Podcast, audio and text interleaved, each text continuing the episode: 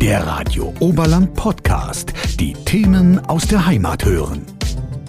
Ich bin heute in Murnau in der Unfallklinik und unterhalte mich jetzt mal ein wenig über Schlaganfälle bei jungen Menschen. Ähm, ich habe auch natürlich eine Gästin bei mir. Stellen Sie sich doch bitte einfach mal vor. Mein Name ist Andrea Fürst. Ich bin Neurologin. Ich arbeite in der Unfallklinik Murnau, bin hier Chefärztin der Neurologie und bin hier seit 2006. Genau. Und eines meiner Spezialgebiete ist einfach die Schlaganfallversorgung. Genau, jetzt haben wir das Stichwort schon Schlaganfall. Mhm. Können Sie mal so ein bisschen einen Überblick geben, was genau ist denn eigentlich ein Schlaganfall? Ähm, Schlaganfall. Gehen wir zurück 2000 Jahre. 2000 Jahre, also schon vor über 2000 Jahren, ist die Apoplexie, also wirklich der Schlaganfall, der Schlag, der Blitz durch Hippokrates beschrieben worden. Das ist ein plötzlicher Funktionsverlust von Gehirnfunktionen. Man wusste lange Zeit nicht, woher das kommt, konnte das auch nicht wirklich ähm, sagen und was so dahinter steht. Mittlerweile, so seit den 70er Jahren, ist die Computertomographie eingeführt worden und seitdem wissen wir, dass es zwei unterschiedliche Formen des Schlaganfalls gibt. Die eine Form ist der sogenannte ischämische Schlaganfall, der so 85 Prozent der Fälle ausmacht und die andere Form ist der blutige, der hämorrhagische Schlaganfall, also die Hirnblutung. Das sind 15 Prozent ungefähr. Ähm, wenn wir uns mal ganz einfach auf die ischämischen Schlaganfälle fokussieren, dann hat sich da in den letzten 30 Jahren sehr, sehr viel getan. Also früher konnte man es dann nur diagnostizieren, aber konnte es nicht behandeln. Und mittlerweile ist durch eben auch die Computertomographie, durch die Gefäßdarstellung mittels Computertomographie, durch die Sonographie, den Ultraschall, die Kernspintomographie, ist einfach auch möglich, diesen Gefäßverschluss nachzuweisen, der nämlich als Ursache dahinter steht. Sie müssen sich vorstellen, der Körper ist ja durch Blutgefäße versorgt und diese Blutgefäße versorgen natürlich auch das Gehirn. Und damit kann es beim ischämischen Schlaganfall zu einem Gefäßverschluss kommen. Der kann schon im Bereich der Halsarterien liegen, dann ist es häufig ein großer Verschluss und also ein großer Infarkt. Oder er kann auch erst in den Endstromgebieten liegen, was man manchmal gar nicht mitbekommt, sondern erst, wenn es an strategisch wichtigen Punkten passiert. Und das ist der Grund für diese Unterscheidung auch hinterher in die Therapie zu gehen. Wir können diese Gefäßverschlüsse mittlerweile wieder. Wir können sie seit den 90er Jahren lösieren. Das heißt, wir können versuchen, mittels eines Medikaments dieses Blutgerinnsel, das dahinter steckt, aufzulösen. Nur wenn das Blutgerinnsel zu groß ist und zu langstreckig, dann funktioniert das nicht. Und 2008 wurden so die ersten Thrombektomien durchgeführt. Das heißt, mittels Katheter über die Leistenarterie bis in die Hirngefäße hochzugehen und diesen Gefäß, also dieses Blutgerinnsel aus dem Gefäß rauszuholen und damit das Gefäß wieder zu eröffnen. Das hat sich in den letzten Jahren nochmal deutlich verfeinert und ist so jetzt durchaus State of the Art. Allerdings nicht in allen Kliniken ähm, vorgehalten, weil es nur ungefähr 160 Kliniken in ganz Deutschland gibt, die diese Methode überhaupt anbieten. Und das bedeutet, wir müssen versuchen, diese Schlaganfallpatienten in diese Zentren zu bringen, Kooperation zu schließen, sodass da wirklich eine komplette Versorgung einfach stattfinden kann und nicht nur in großen Häusern in München oder hier in der Unfallklinik Murnau, wo wir tatsächlich die Neuroradiologen haben, die auch diese Methode anbieten können. Jetzt haben Sie gerade einen Überblick gegeben, also was der Schlaganfall genau ist. Aber wer ist jetzt da vor allem davon betroffen? Also wer erleidet einen Schlaganfall? Und vielleicht auch, was sind so auch die Lebensstilursachen dafür vielleicht, wenn ich es so ausdrücken kann? Das ist ein, ein gutes Stichwort, Lebensstilursachen, genau. Also grundsätzlich ist der Schlaganfall eigentlich eine Erkrankung des höheren Lebensalters. Das heißt, meistens sind Menschen tatsächlich über 70 davon betroffen. In Deutschland erleiden so ungefähr 270.000 Menschen pro Jahr einen Schlaganfall, wobei wir um die 200.000 wirklich neu aufgetretene Schlaganfälle haben und ungefähr 70.000 Rezidivschlaganfälle. Das heißt, dass es einen Patienten trifft, der schon mal einen Schlaganfall erlitten hat und einen erneuten Schlaganfall erleidet. Frauen sind häufiger betroffen als Männer und letztlich die Menschen mit den sogenannten Risikofaktoren, also mit einem vielleicht ungünstigen Lifestyle, sind ebenfalls häufiger betroffen als die, die eine gesunde Lebensweise äh, bevorzugen. Jetzt haben Sie gerade gesagt, also ungesunde Lebensweise, was, was genau bedeutet das jetzt? Also was fällt darunter? Ist es jetzt wenig bewegen oder genau? Genau, wenig bewegen ist eines davon. Ähm, ich habe vor kurzem im Radio gehört, dass 50 Prozent der Bayern zu dick sind. Ja? Zu dick sein bedeutet, dass ich ein erhöhtes Risiko habe für Bluthochdruck, ein erhöhtes Risiko, einen erhöhten Blutzucker zu entwickeln, erhöhte Blutfettwerte zu entwickeln und all das sind sogenannte kardiovaskuläre Risikofaktoren.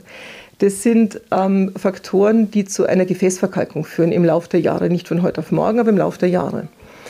Gestützt dann noch mit durch Bewegungsmangel, kein Thema. Und wenn ich dann noch dazu rauche, habe ich noch ein weiteres Risiko. Und das ist eine der Hauptursachen mit eines Schlaganfalles. Einfach genau diese Probleme, diese kardiovaskulären Ursachen, die bedingen etwa ein Drittel unserer Schlaganfälle. Ein weiteres Drittel ist verursacht durch sogenanntes Vorhofflimmern, also durch Herzrhythmusstörungen, die unterschiedlich auftreten können, sowohl bei jungen wie auch fokussiert natürlich auch bei älteren Patienten und ähm, dadurch ähm, erklärt werden können, dass sich sozusagen der Vorhof einfach weniger bewegt und damit der Blutfluss da drin verlangsamt wird. Durch diesen verlangsamten Blutfluss kommt es zu einer Blutgerinnselbildung. Und diese Blutgerinnsel, wenn dann in diese Hirnkreislauf, also in den Hirnkreislauf, in die Hirngefäße weggeschleudert werden, können die dort zu einer Verlegung, zu einer Verstopfung eines Gefäßes führen. Das ist dann, das kann man sich vorstellen, das wirklich schlagartig einsetzend eine fehlende neurologische Funktion, nämlich des Gewebes, das dahinter liegt, das nicht mehr funktioniert, dann das keine Signale mehr aussenden kann an den Körper. Ein Drittel der Schlaganfälle sind in etwa ungeklärt bzw. durch seltenere Ursachen zu erklären, wie jetzt ähm, Dissektionen, das heißt Gefäßwandablösungen, wodurch sich dann auch in Form eines Traumas, also jemand bekommt einen Schlag auf den Hals, dann löst sich die innere Gefäßwand von der äußeren und das ist wie so eine Sackgasse, da läuft dann das Blut rein und verschließt dann sozusagen dieses Gefäß. Ähm, auch Gefäßentzündungen können natürlich vorkommen. Das sogenannte PFO, ein persistierendes Foramen ovale, das ist ein Relikt aus der Embryonalzeit. Normalerweise wird das verschlossen, also verschließt sich innerhalb der ersten drei Lebensjahre bei ungefähr 25 bis 30 Prozent. Der Allgemeinbevölkerung bleibt es aber offen. Und in der Regel bildet es überhaupt gar kein Problem. Ja? Und manchmal führt aber auch das eben zu Schlaganfällen, wenn es zu einem Rechts-Links-Übertritt des Blutes und eben von Blutgerinnseln kommt. In der Embryonalzeit brauchen wir keinen Lungenkreislauf und das ist so der Grund, warum wir dann auch hinterher kein offenes Foramen ovale mehr brauchen, wenn der Lungenkreislauf funktioniert, dass das sich eigentlich verschließen sollte. Genau. Und jetzt äh, liest man ja auch gerade in den Medien immer öfter, dass vor allem junge Leute jetzt immer mehr von Schlaganfällen betroffen sind. Also jetzt mal die erste Frage, stimmt es überhaupt? Und wenn ja, was sind da vielleicht die Gründe dafür? Ja, es stimmt leider Gottes. So in den letzten Jahren stellen wir fest, dass ungefähr 30.000 dieser Schlaganfälle, die ich vorher habe, von den 270.000 tatsächlich bei jungen Menschen passieren. Jung bedeutet bei uns juvenil und zwar unter 50. Und das, was ich Ihnen vorher schon gesagt habe, dass wenn Sie früh anfangen, einfach ein ungünstiges Lebensprofil zu haben, also die Kindheit ist schon geprägt durch Bewegungsmangel, durch ähm, Übergewicht und das Ganze setzt sich dann im Erwachsenenalter fort dann kommen natürlich auch die Erkrankungen wie Bluthochdruck oder erhöhte Blutfette und Diabetes rücken immer weiter nach vorne. Das, was man früher eher im höheren Alter gehabt hat, der sogenannte Diabetes 2, der Altersdiabetes, den haben wir jetzt manchmal schon bei Patienten mit 30. Ja, und je früher ich natürlich diese Risiken habe, desto früher setzt auch die Arterienverkalkung ein. Und die sehe ich dann auch schon mit 40 Jahren. Und damit habe ich natürlich auch bei diesen Patienten durchaus ein Risiko, diesen Schlaganfall zu erleiden. Dazu kommen aber auch junge sportliche Patienten und das sind immerhin auch eine ganze Menge, das sind 30 bis 50 Prozent durchaus bei jungen sportlichen Menschen, wo ich dann die Ursache oft gar nicht finde. Ja, wo ich oft gar nicht weiß, was es ist oder dann ein PFO finde oder doch ein Vorhofflimmern, wodurch auch immer ausgelöst, aber nicht selten bleibt diese Ursache unklar. Und das ist mitunter etwas unbefriedigend was uns natürlich dazu veranlasst, dass wir noch mehr nachtarocken und diese Patienten auch versuchen, in eine Weiterbehandlung noch mehr zu geben. An den normalen jetzt, Krankenhäusern ist es ja oft nicht möglich, weil wir keine Ambulanzzulassung haben. Aber wir versuchen gerade diese jungen Patienten dann an die Universitätskliniken in die Ambulanz zu bringen, um zu sagen, okay, wenn wir nichts gefunden haben, bitte noch mehr nachgucken lassen. Gibt es irgendeine Gerinnungsanomalie? Gibt es Gerinnungsstörungen? Gibt es irgendwelche angeborenen Stoffwechselstörungen? Einfach da bitte noch mehr schauen lassen, damit man nach Möglichkeit die Ursache des Schlaganfalles herausfindet, um ihn dann auch zu vermeiden. Ähm, also jetzt bin ich auch eigentlich Sportler selber. Mich würde jetzt mal vielleicht auch interessieren, also ist Ihnen da auch jemand in Erinnerung geblieben? Oder können, können Sie mir da mal ein kleines Beispiel geben von jemandem, der vielleicht mal reingekommen ist wo man sich dann dachte, was ist mit dem los? Ja, wir hatten einen, also ich kann mich gut an einen Patienten erinnern und zwar ist mir der so gut in Erinnerung geblieben, weil der wirklich einen unglaublich großen Schlaganfall hatte. Das war ein junger, Mitte 30-jähriger Patient, sportlich, beim Joggen plötzlich einen Schlaganfall. Ähm, der hatte damals tatsächlich eine sogenannte Dissektion. Ja, also der hatte durch den Sport wohl nach einem Infekt eine Gefäßwandablösung erlitten und hat einen großen linkshändigen Schlaganfall erlitten. Bedeutet, dass er tatsächlich eine komplette Rechtsseitenlähmung hatte, dass er eine Aphasie, eine Sprachstörung hatte und dass wir diesen Patienten damals nicht nur ähm, entsprechend versucht haben zu lysieren, beziehungsweise auch das Gefäß wieder zu eröffnen, sondern dass der dann im Verlauf, weil der Schlaganfall sehr stark ausgeprägt war und geschwollen ist, trepanieren mussten. Das heißt, wir haben einen Teil der Schädelkalotte entfernt. Und jeder dachte, welches Trauerspiel, dass der so stark betroffen ist und es dem Patienten so schlecht geht. Und das ist der Schwenk, den ich hier machen möchte, denn das ist auch die positive Nachricht. Junge Patienten erholen sich viel besser als ältere Patienten. Dieser Patient hat mir dann nämlich eineinhalb Jahre später eine Karte geschrieben und mich herzlich gegrüßt, dass er mittlerweile wieder joggen geht.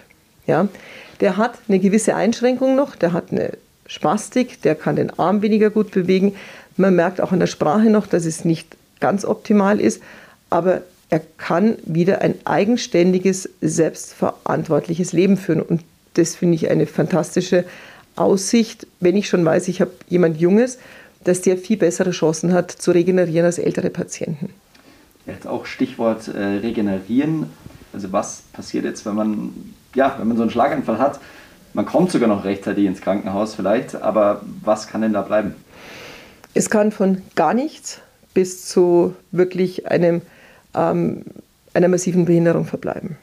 Je nachdem, in welchem Areal Sie diesen Schlaganfall haben. Wenn wir ähm, auf der linken Seite wirklich das sogenannte Mediastromgebiet uns anschauen, dann haben wir eine Sprachstörung in der Regel hinterher dabei. Dann haben wir eine Halbseitenlähmung dabei, wir haben Gefühlsstörungen dabei, haben wir die rechte Seite dagegen betroffen, also die rechte Hirnhälfte, dann haben wir eine Linksseitenlähmung und haben oft ein Vernachlässigungsphänomen. Ähm, also das heißt, der Patient nimmt die linke Seite nicht mehr richtig wahr. Haben wir eher den Hinterhauptslappen betroffen, dann haben wir Sehstörungen, Hemianopsien, also wir blenden bestimmte Areale des Sehens aus, führt zu einer Beeinträchtigung der Fahreignung. Diese Dinge können bleiben, wenn wir zu spät reagieren oder wenn die Umgehungskreisläufe, die Kollateralkreisläufe einfach so schlecht sind, dass der Patient trotz früher Behandlung einen großen Infarkt oder einen Infarkt in einem strategisch wichtigen Areal ausbildet. Aber was wir auch sehen, ist, dass wir Patienten hier eben behandeln, die mit einem ausgeprägten Defizit hier reinkommen und schon während der Lyse und dann der Intervention sich komplett normalisieren und dann vielleicht noch ein minimales Defizit haben, das man durch die Rehabilitation komplett neutralisieren kann, sagen wir mal so. Vorher haben Sie es nochmal angesprochen, dass Frauen häufiger Schlaganfälle entwickeln als Männer. Woran liegt da der Geschlechterunterschied? Frauen werden älter. Wir haben eine höhere Lebenserwartung. Ähm, der Schlaganfall ist ein Phänomen vor allem des höheren Lebensalters und damit sind Frauen natürlich auch häufiger betroffen als Männer. Gleichzeitig ist es aber so, dass es auch ähm, dass Studien aufzeigen, dass tatsächlich Frauen mit Vorhofflimmern häufiger Schlaganfälle erleiden als Männer mit Vorhofflimmern. Ob das daran liegt, dass sie vielleicht später behandelt werden, dass sie, ich weiß es nicht, vielleicht seltener zum Arzt gehen, eine andere Behandlung erfahren, kann ich Ihnen so genau nicht sagen. Gleichzeitig ist es auch, dass Frauen mit Diabetes mellitus zum Beispiel häufiger Schlaganfälle erleiden. Und was man nicht vergessen darf, das ist die Hormonbehandlung bei Frauen in jüngerem Alter mit der Antibabypille und nach den Wechseljahren mit der Hormonsubstitution. Für sich gerechnet in der Regel kein großes Problem. Ja? Aber hier macht es auch wieder die Kombination. Habe ich eine Patientin, die zusätzlich raucht, übergewichtig ist, einen Bluthochdruck hat, dann habe ich einen weiteren Risikofaktor für einen Schlaganfall. Und damit erhöhe ich natürlich nochmal das Risiko, wirklich an einen Schlaganfall zu erkranken. Jetzt mal umgedreht, wie beugt man dem Ganzen mhm. vor? Fangen Sie bei den Kindern an. Also ganz ernsthaft, fangen Sie bei den Kindern an. Darauf sollten wir uns fokussieren, dass wir dort uns schon die Lebensweise angucken dass wir versuchen, unsere Kinder zur Bewegung zu animieren, dass wir sie von Junkfood fernhalten, dass wir ihnen eine ausgewogene Ernährung anbieten. Ausgewogene Ernährung bedeutet ähm, mediterrane Kost, also proteinhaltig, fischhaltig, Ähm, das bedeutet durchaus auch Fleisch, das bedeutet viel frisches Gemüse, auch Obst, ungesättigte Fettsäuren, Öle wie zum Beispiel Olivenöl, Leinöl, Rapsöl, all diese Sachen. Ähm, das bedeutet den Verzicht auf Weizenmehl, ja, durchaus so gut als möglich reduzieren oder verzichten. Das bedeutet den weitestgehenden Verzicht auf Zucker. Da gibt es mittlerweile hervorragende Ersatzstoffe. Und es bedeutet tatsächlich die deutliche Reduktion und den Verzicht auf Alkohol. Ja, also das sind wirklich Dinge, die man einfach mit in den, in den Vordergrund schon im Kindesalter rücken sollte. Ein ähm, verantwortungsbewusster Umgang mit Ernährung, mit Alkohol, mit Drogen, mit Nikotin, mit all diesen Dingen. Aber natürlich dann auch, wenn ich älter bin, kann ich das ja weiterhin anfangen und kann meine Gesundheit damit wesentlich länger erhalten. Hinzu kommt regelmäßige Bewegung. Bewegung mit mindestens 150 Minuten Ausdauersport pro Woche. Und da reden wir von, wir kommen an die Trainingsherzfrequenz. Also wir gehen nicht einfach nur mehr spazieren. Spazieren gehen ist auch schön, aber sinnvoll ist wirklich der Ausdauersport. Dazu bitte auch Krafttraining. Auch das haben wir gemerkt, dass der Muskelaufbau einfach ebenfalls gesund erhaltend ist. Und was wir mittlerweile auch wissen, dass auch Techniken wie Meditation, wie achtsamkeitsbasierte Trainingsverfahren, wie Stressreduktion ähm, Gefäßentzündungen oder überhaupt Entzündungsreaktionen im Körper reduzieren, den Blutdruck reduzieren können und damit natürlich auch den Schlaganfall vermeiden oder verhindern und das Risiko reduzieren können. Und wenn ich schon Risikofaktoren habe, dann muss ich versuchen, die zu behandeln. Diese Sachen jetzt, ich höre immer wieder von Patienten, Mai, jetzt nehme ich so viele Tabletten ein. Ja, aber wenn Sie diese Tabletten nicht einnehmen würden, wenn Sie einen Bluthochdruck haben, wenn Sie einen erhöhten Blutzucker haben, dann würde es Ihnen früher oder später wesentlich schlechter gehen. Und insofern diese Sachen behandeln und gleichzeitig versuchen, seinen Lebensstil zu optimieren, zu verbessern und sich einfach mehr zu bewegen und ähm, sich gesünder zu ernähren. Was ist jetzt aber, wenn man äh, trotzdem, also auch wenn man sich gut ernährt und so weiter, trotzdem vielleicht einen Schlaganfall hat, was sind da für die Anzeichen mhm. und was kann man auch tun als Beistehender, wenn man merkt, jemand hat einen Schlaganfall? Mhm. Also letztlich welche Symptome hat der Schlaganfall? Der kann viele Symptome haben. Ähm, Symptome sind aber häufig und wirklich sehr, sehr häufig eine Halbseitenlähmung im Gesicht. Ich merke, dass der Mundwinkel hängt. Ich merke, dass der Mensch anders spricht oder Worte nicht findet, ganz akut aufgetreten. Er hat eine Lähmung einer Seite, des Armes, des Beines er hat eine Sensibilitätsstörung oder sagt, ich spüre das nicht mehr. Oder was wir auch mitunter haben, dass Patienten ein paar Tage hintereinander immer wieder mit der ähm, linken Seite an der, am Eingangstor anfahren, ja, mit dem Auto. Immer noch Auto fahren, aber immer wieder anfahren.